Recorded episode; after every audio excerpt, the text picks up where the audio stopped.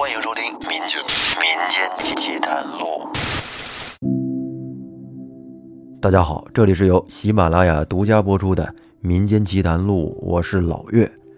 这一期啊，咱们聊聊《山海经》吧。对于《山海经》来说呢，其实我也不是太熟啊，略知一二。经常做《民间奇谈录》呢，肯定会对里面的一些内容有一些了解。有很多人将《山海经》啊视为中国神话的开山之作。都说研究中国神话少不了研究《山海经》，不过也是那么回事儿。在《山海经》里边，确实有一些咱们耳熟能详的神话故事。你比如说精卫填海、大禹治水、夸父追日啊，这都是出自《山海经》。在开始的时候，我还以为《山海经》就是一本神话故事集呢。可是到后来等了解了之后，才发现根本就不是，它就像是一本词典。一本上古社会生活的百科全书啊，里面包含了什么地理、历史、神话、天文、动物、植物、医学呀、宗教啊等各种各样的内容，又像是咱们玩那个升级打怪的游戏，那游戏的图鉴一样。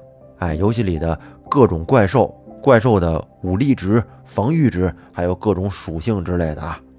笼统的讲呢，这《山海经》啊分为三个部分：山经、海经。还有大荒经，这里的经并不是那个四书五经的经，而是经历的经。相传啊，在上古时期，天下是洪水泛滥，大禹治水，咱们都知道啊，哎，把这个天下分为了九州，并且呢，他还命一位叫树亥的人来丈量天下的土地。你想啊，这个工作量可是不小啊，整个天下的土地呀，而这个人。有点特长，有点不一样的能力。他呢，这个步子很大，是一个特别善走的人。于是啊，他就从世界的最东边开始走，一直走到了世界的最西边结束。结果他这一路一共走了五亿十万九千八百步。哎，这《山海经》就是在这期间完成的一部见闻录。这里边《山经》这一部分。记录了他们所经历过的名川大山以及上面的动物、植物等等，而海经部分呢，则记录了他们所经历过的大大小小的各类国家以及那里的风土人情。这里的海指的并不是大海。然后这大荒经，它的内容和海经略有一些重复，但是呢，与这山经、海经仅仅描述自然风光不同。大荒经中啊，这故事的部分相对比较多，也是很多神话故事的起点。整个这部《山海经》啊，其实它字数并不是很多，都读下来才三万来字儿。但是啊，这些内容却描写了一百多个国家和地区，涉及到五百多座山、三百多条河，其中的这个珍禽异兽更是数不胜数。这就让人不禁好奇啊，它到底记录的是哪个地区的事儿呢？是中国吗？还是外国呀？还是亚洲？啊，这是一个很有争议的话题。比如有人说《山海经》描述的是中国古代的某个区域，也有人说它描述的是整个中国的范围，还有人说是整个亚洲，更有人说《山海经》所描述的其实是整个地球。我个人觉得最后一种说法啊，说它描述的是整个地球，这个还有点靠谱。因为它里边这些动物实在是太奇怪了，但是呢，要把地球上世界各地的动物全都搜罗到一块儿，应该啊和《山海经》里边关于异兽的描述会有一些相似之处。咱不知道书里边记录的那些异兽是不是在以前真的存在过啊？假如说以前这些东西它没有存在过，纯粹是作者瞎编的话。那不得不说，当时这个古人的脑洞真的是太大了，竟然可以拼凑出这么多造型很奇特的怪兽。你看，按照常理嘛，怪兽嘛，不过就是各种动物互相拼接，然后弄得再凶一点啊，张牙舞爪一些就是了。你比如说里边关于钱羊的记载，它是来自于《西山经》的钱来山，书中的描述是这样的啊，说它状如羊而马尾。哎，您看啊，这个形象啊。外形看起来和羊差不多，但是呢，那个尾巴却是马的尾巴，这不就是养马吗？是不是？但是呢，《山海经》显然它不满足于简单的这个拼接。比如一个来自南山经鸡山的叫做长福的怪兽，这俩字可能是这么读啊。书中的描述是这样写的：状如鸡，而三手六目六足三翼。哎呦，这个形象可就有点复杂了。看起来是一只鸡啊，但是呢，它有三个脑袋，六只眼睛，可不嘛，一个脑袋两只眼，还有六个足，三个翅膀。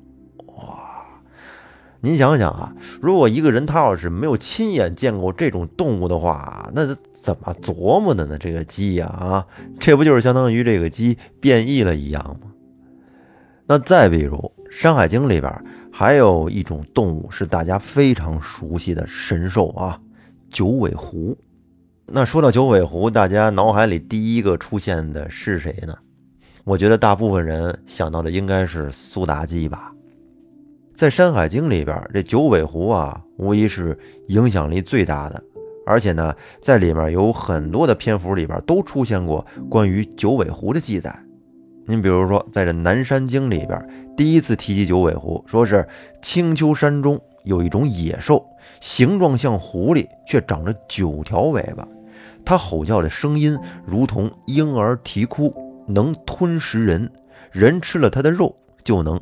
不中妖邪毒气，您听啊，这个九尾狐和其他的怪兽比起来，应该还算是正常一点的啊。不过就是尾巴多一点而已。整体的呢，一看还能是只狐狸。而在《瑞英图谱》中啊，有记载说，这个大致意思啊，说只要是这个君主能治理好天下，人民生活变好，九尾狐呢就会出现，给人报祥瑞。您知道这个狐狸啊，在先秦时期以前是被视为瑞兽的，但是呢，后来随着时间推移，原本狐狸这善良美好的这种形象啊，以及象征啊，慢慢的 就被这种凶恶形象啊、妖媚哎、邪恶所取代了。而在后来的很多文学创作里，狐狸精大多也都不是什么正面形象。在《封神榜》里边，苏妲己把这个九尾狐的恶基本上是发挥到极致了，凭一己之力蛊惑纣王，毁了一个国家。还有啊，不知您知不知道，这九尾狐其实还跟大禹有关。这个治理洪水的大禹啊，他的夫人涂山氏之女就是九尾白狐。您像这个《聊斋志异》有一篇叫《青凤》，青凤里边有一个老狐狸精，他就自称我是这涂山氏。之苗裔，哎，关于这个《聊斋志异》青凤，我在下一期会给大家讲到这个故事，非常有意思。如果说这九尾狐尾巴多好理解啊，但是来自于北山经有一个叫河罗鱼的生物，显得就有点怪异了。人家一般是尾巴多啊，它呢是身子多，一手而十身，我有想想都有点瘆得慌啊，十个身子跟那不楞不楞的，一个鱼头。其实我想呢，这个可能就跟那章鱼似的啊，一个头，然后好多脚，只不过呢，把它的脚就变成了鱼的身子，就是大概就是这种感觉吧。你想，除了尾巴多、身子多的，还有头多的啊。有一个怪兽啊，这来头很大，是昆仑山的门神，叫做开明兽。对他的描述是：类虎而九首，皆人面。哎，看起来是一个老虎的身子啊。但是呢，长着九个头，而且这九个头都是人的面貌，多可怕！而与刚才我说的这些怪兽相比呢，还有一位来自于中次二经阳山的怪兽更让人难以理解。说它是状如人面而柴身，鸟翼而蛇形。从这个文字描述上，咱们可以想象到啊，它长了一张人脸。还有这柴的身子，并且呢，还有鸟的翅膀，但是最后它走起路来却是像蛇一样，跟那儿啊来回弯弯曲曲的前行。这听起来感觉有点矛盾呢。你既然都有翅膀了，你不飞，要翅膀干嘛使啊？还跟地上像蛇一样的那么爬行，这多浪费呀！还有一个特别好玩的啊，在这个北次三经轮山的有一个怪兽。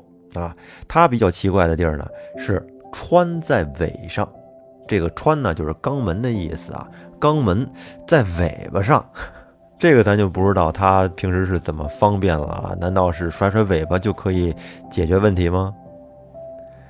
在《山海经》中有相当一部分怪兽是吃人的，而且呢，这些吃人的怪兽几乎都可以学婴儿叫。你想啊，在三更半夜，若是听见婴儿啼哭，那是不是人们都想去看一下是怎么回事？但是，一去呢，可能就被怪兽吃了。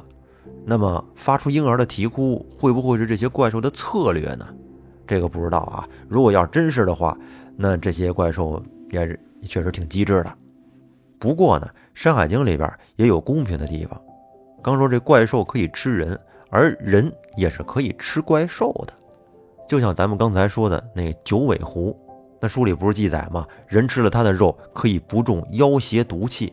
既然都这么说了，那肯定是有人吃过呀，而且吃完之后觉得这个疗效特别好，所以才会这么写呀。再比如《山海经》里边有一个叫异鱼的怪兽，长得呢鱼身。而犬手鱼的身子，狗的头啊，食之以狂，就是吃了之后能治这个疯病。还有呢，有一个长得像猩猩的怪兽啊，说是吃了它的肉啊，食之善走，就是走得快不累。像刚才说的呢，这个吃了之后能治病或者是改善人体的机能的这种动物啊，还好理解。但是有些动物吃了之后还有改善情绪的，这个就有点匪夷所思了。有一个叫类的怪兽啊，长得状如狸而有毛，食者不妒，就是吃完它的肉可以不产生妒忌心。还有一些动物吃了它的肉可以忘忧，忘记烦恼，你多神奇呀！这种肉，说实话呀，我真是挺想尝一尝的。